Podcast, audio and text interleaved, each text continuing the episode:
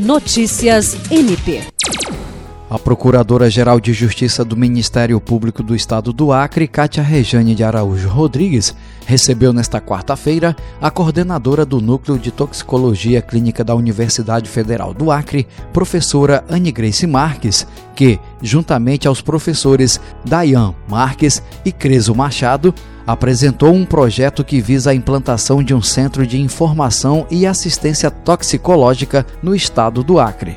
O CETOX tem por objetivo prestar informação qualificada e rápida para profissionais da saúde que estão na ponta de um atendimento de emergência, bem como para órgãos públicos, polícias, bombeiros, paramédicos e a população em geral. O objetivo é oferecer informações em tempo real sobre procedimentos a serem tomados em casos de intoxicação por medicamento, problemas com animais peçonhentos, etc.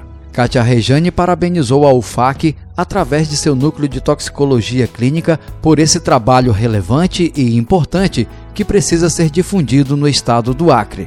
Jean Oliveira, para a Agência de Notícias do Ministério Público do Estado do Acre.